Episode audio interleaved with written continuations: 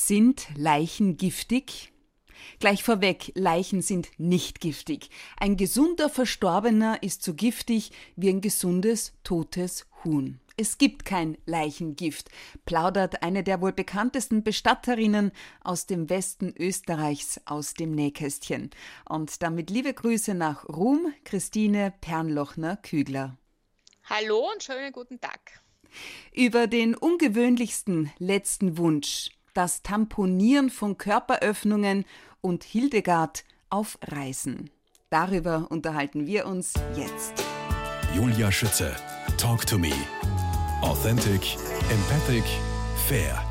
Zu ihren persönlich kuriosesten Begebenheiten zählt Hildegard auf Reisen, Christine Pernlochner-Kügler?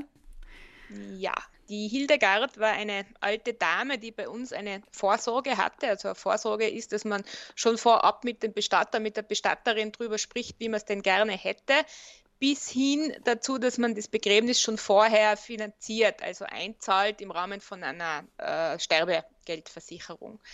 Und die Hildegard, die war die war über Jahre bei uns bekannt als sehr reizende, immer gepflegte Dame, die gerne so zweimal im Jahr bei uns vorbeigekommen ist äh, um einfach mit uns zu plaudern. Und sie hat immer wieder mal Änderungswünsche gehabt und so weiter.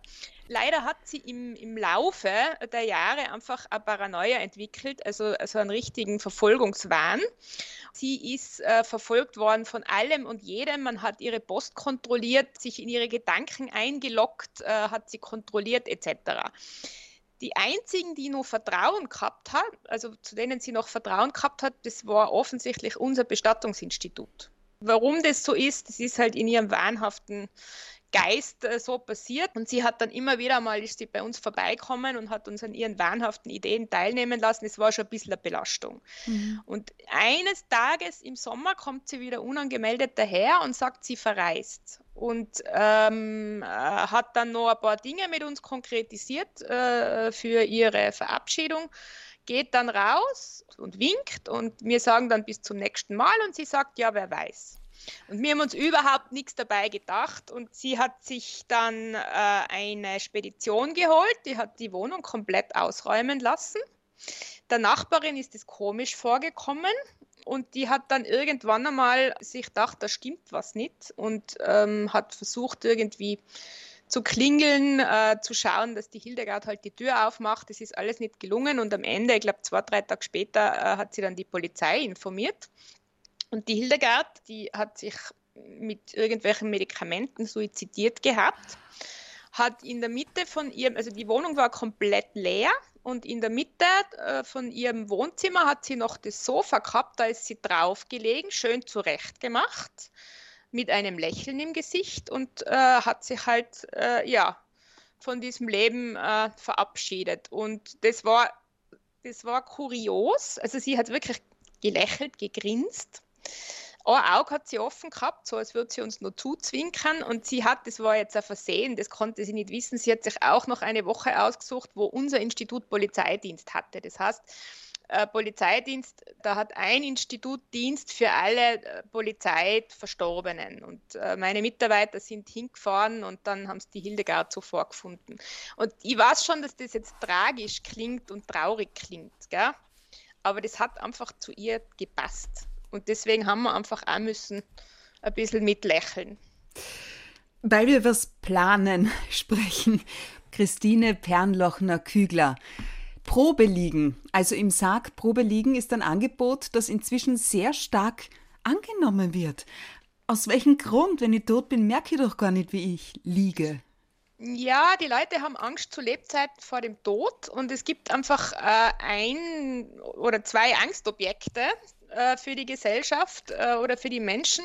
Das eine ist ähm, der Verstorbene selber, also Menschen haben Angst vor Verstorbenen oder vor Leichen, ja, äh, und sie haben auch Angst äh, vor dem Sarg, weil der Sarg ist einfach so das Symbol der Endlichkeit in unserer Kultur. Und äh, man kann den Menschen ein bisschen Angst nehmen, wenn man sie einfach konkret mit dem Sarg konfrontiert. Und, und das beste Mittel gegen die Angst vor dem Sarg ist, sich da hineinzulegen, weil da merkt man dann, es ist eigentlich, man steigt hinein, als wie wenn man in eine Badewanne reinsteigt und man liegt da und es ist dann gar nichts Besonderes. mehr. Es ist ein mulmiges Gefühl am Anfang, ähm, vor allem wenn der Deckel dann zugeht, so man das will, ja. Äh, aber die allermeisten finden das dann eigentlich, äh, dass die Angst deutlich reduziert wird. In welche Richtung geht denn so der Trend, wenn Sie jetzt vergleichen heute und vor 20 Jahren? Und gibt es auch noch so Leute, die vielleicht so einen, einen, Notknopf drinnen installiert haben möchten? Na, also die Angst vor dem Scheintod, die gibt es tatsächlich noch. Äh, da kann man mit sehr viel Information, äh, also mit sachlicher Information, diese Angst kann man ausräumen. Es gibt bei uns ja äh, die Totenbeschau, die der Amtsarzt einige Stunden nach Eintritt des Todes vornehmen muss einige Stunden äh, wartet der Arzt deswegen, weil äh, er auf die Ausbildung oder auf die Ausprägung der sicheren Todeszeichen warten muss. Das ist im Wesentlichen sind es äh, die Leichenstarre und die Totenflecken. Okay, ja, und dann kann ich die, wirklich nicht mehr aufwachen. Und dann kann man nicht mehr aufwachen und über diese, über diese sicheren Todeszeichen weiß ja auch der Bestatter Bescheid. Das heißt, spätestens wenn man in einen Sarg gelegt wird, dann sind diese Zeichen einfach unüber, unübersehbar da. Also man muss wirklich keine Angst haben, haben. Man braucht keinen Notknopf. Man braucht auch keinen Herzstich mehr heutzutage. Da kann ich ganz. Danke, beruhigen. Frau Bernlohner Kügler. Aber jetzt äh, auch, wohin geht der Trend vom, vom Holz her und wie nachhaltig ist es heutzutage zu sterben und begraben zu werden? Äh, sagen wir mal so, also jeder moderne Bestatter sollte sich bemühen, äh, die Ausstattung des Sarges äh, so nachhaltig wie möglich zu gestalten. Das heißt, man sollte Folien benutzen im Sarg, die, die vergänglich sind. Ja, also keine Plastikfolien, sondern Zellulosefolien äh, zum Beispiel. Man sollte schauen, dass die Einbettung nicht aus Kunststoff ist. Es gibt immer noch diese Kunstgewebe-Sachen, auf die sollte man natürlich verzichten. Wir haben sie gar nicht mehr. Wir haben nur mehr äh, Baumwollmaterial bei uns zum Beispiel im Betrieb. Ansonsten ist es so, der Sarg sollte möglichst einfach sein und auch möglichst unlackiert. Mhm. Das ist bei den Erdbestattungen bei uns, die ja meistens äh, große Feier haben, äh, nicht gewünscht, weil ein unlackierter Sarg ist natürlich nicht so schön. Und wenn jetzt da Weihwasser gesprengt wird, was halt nur eine weit verbreitete Tradition ist, dann hat man schnell die Wasserflecken am Sarg. So werden jetzt für die Erdbestattung hochwertige und lackierte Särge verwendet. Für die Vergänglichkeit ist es nicht so optimal. Aber grundsätzlich ist ein Holzsarg schon was Gutes. Und ja? welches Holz wird bevorzugt? Für die Erdbestattung ist es bei uns, gell, also ich spreche jetzt äh, für Tirol, ist es äh, Lerche oder Eiche in der meistens. Ansonsten bei der, bei der Feuerbestattung nimmt man das billigste Material, das ist Fichte. Äh, Fichte wäre aber auch für die Erdbestattung äh, nicht schlecht und es gibt natürlich auch für die Erdbestattung Fichtenholzsärge. Weil das so gut brennt oder weil es so schnell nachwächst? Nein, weil es einfach weiß. billig ist, weil es einfach die, ja. die günstigste genau, Holzart so ist, weil es ein Weich, mhm. Weichholz auch gell, ähm, was nicht so äh, stabil ist.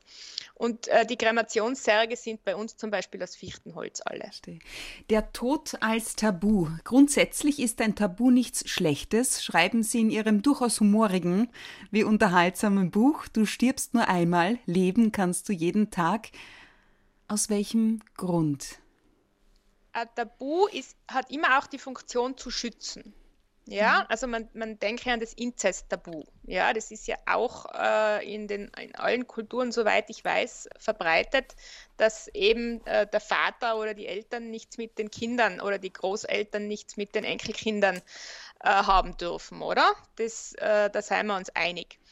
Manchmal ist es so, also gerade im Umgang mit dem Tod, dass das Tabu zu stark geworden ist, dass es einen verkorksten und unoffenen Umgang damit gefördert hat und alles, was worüber man nicht offen sprechen kann, worüber man nicht sachlich sprechen kann, worüber man nicht frisch frei von der Leber wegsprechen kann, ähm, äh, bildet so einen so eine Atmosphäre der Unnatürlichkeit und der Angst und das tut uns nicht gut. Das heißt, meine große Aufgabe oder mhm. mein Lebensprojekt ist, dieses Tabu aufzubrechen. Ich habe gar nicht gewusst, das habe ich auch aus Ihrem Buch. Das Wort Tabu kommt aus dem Polynesischen und bedeutet so viel wie heilig und unberührbar.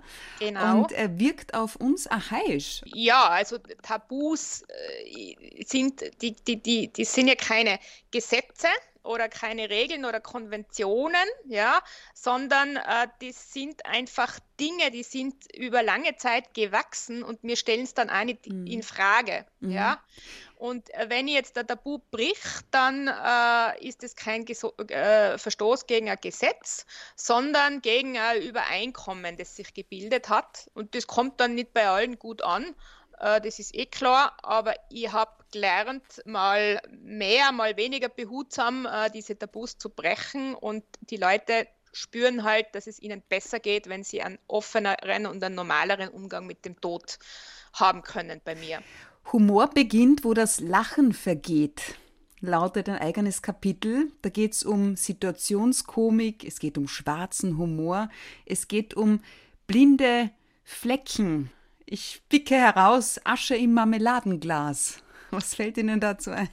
Ja, das, das ist ein, ähm, ein Kollege gewesen. Das ist ein Traditionsunternehmen bei uns in Tirol, die gute Arbeit leisten und auch gute Feedbacks bekommen. Aber bei uns in Tirol ist eben erlaubt, dass man 20 Gramm der Asche vom Verstorbenen mit nach Hause nehmen äh, darf. Ja jeder Bestatter hat dann halt so seine, seine Röhrchen oder seine kleinen Behältnisse. Und diese Bestatterfamilie, die hat halt äh, diese kleinen Darbo-Marmeladengläser gekauft, Marmelade, ihr Frühstück draus gegessen und dann die Verstorb also die Asche vom Verstorbenen für die Angehörigen da rein äh, gefüllt und da ist ja oben auf dem Schraubverschluss steht halt dann Erdbeermarmelade, oder? Und daneben ist halt dann mit Filzstift der Name gestanden. Nein, oder? nein.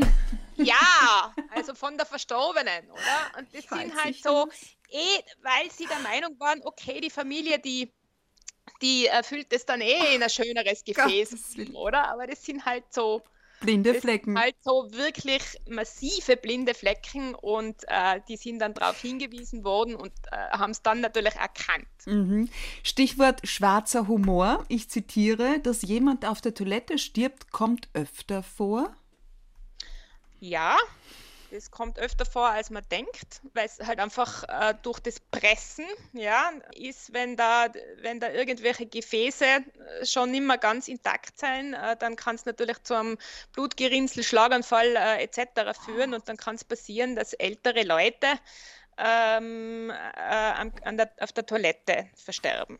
Und ich dachte, das hat so, der Connex rührt daher, weil zum Beispiel, bevor man gebärt, ja, bei der Geburt, ja geht Frau von, also wirklich wie gesteuert, vorher noch auf die Toilette und ich habe gedacht, das hängt damit zusammen, dass man, bevor man stirbt, vielleicht irgendwie den Drang hat.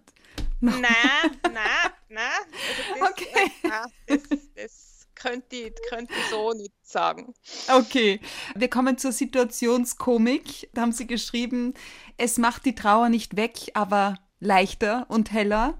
Prosecco für alle oder doch lieber Schnaps? Ja, also ich habe äh, vor einigen Jahren damit angefangen, auf der Suche nach Abschiedsritualen ähm, äh, für, den, für den Verstorbenen, die zum Verstorbenen passen, die Angehörigen doch einzuladen, das Lieblingsgetränk des Verstorbenen mitzubringen, um dann mit diesem Lieblingsgetränk noch einmal auf ihn anzustoßen. Meistens ist es der Fall, wenn wir einen Abschied am offenen Sarg haben. Das wird sehr gut angenommen. Die Leute machen das sehr gern. Und es ist einfach die Stimmung, sobald Menschen ein Glas in der Hand haben, ist ganz eine andere und es ist eine ganz andere Dynamik, weil sofort unbewusst klar ist, ich bin jetzt da auf einer Feier. Mhm. Da wird dann schneller gesprochen, äh, es werden Anekdoten erzählt, das alles entwickelt sich auch ohne dieses Lieblingsgetränk.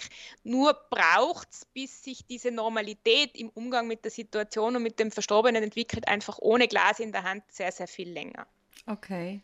Und da war dann offenbar eine Familie, wo es geheißen hat, wenn die gewusst hätte, dann hätte er ein Prosecco genommen und dann hat, ist aus einer anderen Reihe gekommen, na, Schnaps wäre besser. Genau, das war die Familie vom, äh, vom, vom Kurt, die, die haben eigentlich gar nichts mitgehabt. Wir, wir bekommen ja recht viel Alkohol geschenkt, gell? so als Dank äh, von Angehörigen, die bringen dann eine gute Flasche Wein mit. Oder äh, der, der Sarglieferant, der bringt uns immer bayerisches Bier mit äh, und so. Und jetzt haben wir eigentlich, und Schnaps bekommen wir auch äh, in rauen Mengen geschenkt. Und jetzt haben wir immer einen gewissen Alkoholvorrat. Und wenn ich bei einer Familie Familie aufgrund der, ja, der Stimmung das Gefühl habe, das kommt jetzt nicht gut an, zu sagen, irgendwie bringt das Lieblingsgetränk mit, weil die sind noch nicht so weit, mhm. dann schaue ich mal wieder Abschied bei uns sich entwickelt und dann gibt es den Zeitpunkt, wo ich was von uns anbiete. Und die hat dann, die, die eine der Töchter hat gesagt, wenn sie das gewusst hätte, dann hätte sie ein Prosecco mitgebracht und die Witwe hat gesagt, na der Kote hat ja viel lieber einen Schnaps getrunken.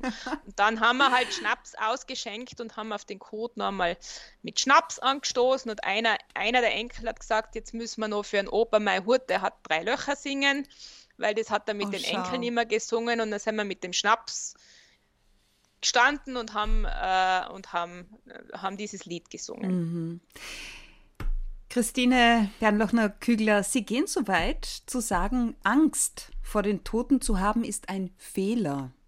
Wieso? Äh, ich sage, Angst vor dem Tod zu haben, ist sogar was Natürliches. Mhm. Das will ich mit diesem Buch auch niemandem nehmen. Gell? Also diese Angst ist uns angeboren und ist ganz wichtig, dass wir gut auf uns aufpassen. Aber vor den Toten müssen wir keine Angst haben. Die sind einfach äh, ruhig, die tun einem nichts mehr. Ich sage, sie sind ruhige, nette Nachbarn. Und je konkreter wir uns mit ihnen beschäftigen und sie wieder kennenlernen und sie besuchen, äh, stellen wir fest, dass die völlig harmlos sind und dass wir diese Angst vor ihnen einfach nicht haben müssen. Angst auf der einen Seite, Humor auf der anderen und irgendwo dazwischen ist auch mal wie im schlechten Film platziert. Genau. Was hat das ähm, zu bedeuten? Ja, es gibt einfach äh, Situationen mit Angehörigen oder die besonders schwierig sind, die auch entgleisen können, wo Fehler passieren. Und das ist eben dieses Kapitel, wo ich schilder, dass es auch ganz, ganz schwierige Momente äh, geben kann. Also zum Beispiel, wenn sich äh, Mitglieder aus anderen Kulturen in einer Form benehmen, wie, wie, wie man es bisher noch nicht gekannt hat. Ich schilder da ähm, in einem Kapitel eben den Abschied von einer ermordeten afghanischen Frau, wo es einfach nicht möglich war, äh, mit der Familie zu sprechen, weil es einfach sprachlich nicht möglich war und wie wir da reingehen und die Frauen vor allem recht ähm, äh, extreme Verhaltensweisen an den Tag gelegt haben äh, und laut geschrien haben und eine ist in Ohnmacht gefallen etc. Äh, aber das wirklich Schräge war, dass eine andere mit dem Handy das alles mitgefilmt mhm. hat und zwar wirklich so in Nahaufnahme. Gell? Äh, und das ist dann irgendwie so, da denkt man sich, puh, also jetzt äh, Fotos machen von der Situation oder die Verstorbene filmen, das versteht man noch, weil vielleicht in einem anderen Land jemand anderer noch das äh, miterleben will. Aber wenn man dann äh, in Nahaufnahme geht und eine, die am Boden liegt, äh, laut schreit und mit den Fäusten auf dem Boden einhämmert, mitfilmt oder eine andere, die so ein bisschen in Ohnmacht fällt, dann auch noch irgendwie, dann, dann wird es schräg. Mhm. Ja. Und dann passieren natürlich auch äh, Missgeschicke. Ähm, ich schilder in einem, in, in, in einem in einer Erzählung in diesem äh, Kapitel, wo äh, mir ein Sarg mit einem äh, verstorbenen Kleinkind äh, am Friedhof äh, auf den Boden fällt, vor allen Angehörigen und zerbricht. Oh mein ja? Gott das sind einfach Sachen, die will man natürlich nicht und sowas darf nicht passieren, das ist ganz klar, oder? Aber solche Sachen können passieren und passieren auch mir. Und das ist natürlich äh, wirklich, da steht man wirklich daneben irgendwie und denkt man, das kann jetzt nicht wahr sein, oder? Wie, haben, Sie, wie haben Sie die Situation, ja, ich, ich, mir fehlt sogar das richtige Wort dafür, gerettet? Wir haben, also das war eine indischstämmige Familie. Äh, wir haben davor einen ganz einen wunderschönen Abschied am offenen Sarg bei uns im Institut gehabt, unmittelbar davor, sodass alle Angehörigen, die äh, dabei waren, dann am Friedhof dieses Kind vorher gesehen haben. Und der Sarg, der ist jetzt nicht in zwei gebrochen, sondern der ist auf den Boden gegangen und er ist gebrochen, ohne jetzt komplett irgendwie, dass der Deckel runtergegangen ist. Und ich habe dann irgendwie so die Eingebung gehabt, ich muss jetzt einfach den Sarg nochmal aufmachen, schauen, ob das Kind ruhig drinnen liegt und mich beim Kind persönlich entschuldigen. Und das habe ich dann gemacht. mhm. habe äh, dem Jay über den Kopf gestrichen, habe gesagt, es tut mir jetzt leid, es ist einfach sehr kalt gewesen. Äh, meine Mitarbeiter haben irgendwie den Sarg aufgrund der Kälte, der Finger irgendwie nicht gescheit in den Griff gekriegt und, und das ist halt jetzt passiert. Dann habe ich mich bei den Angehörigen äh, entschuldigt und das war natürlich äh, Trotz, äh, trotzdem äh, war das natürlich furchtbar peinlich. Ja, aber diese Familie, und das war sehr spannend, die, ähm, die haben einen Glaubenshintergrund, dass nichts ohne Sinn passiert. Und der Vater hat mir am nächsten Tag dann angerufen und hat mich gefragt, wie es mir geht. Und dann habe ich gesagt, schlecht, ich habe die ganze Nacht nicht geschlafen. Er hat gesagt, ich soll mir keine Sorgen machen. Sein Sohn tut nichts ohne einen Grund. Er ist uns aus den Händen gesprungen weil sonst äh, womöglich er mit dem Kopf in die falsche Richtung beerdigt worden wäre, weil das war ein großes Thema, dass, der, dass, dass das Gesicht zur Sonde schauen muss. Und so haben alle gewusst, bei dem Sarg da oben liegt der Kopf und wir haben ihn dann richtig beigesetzt.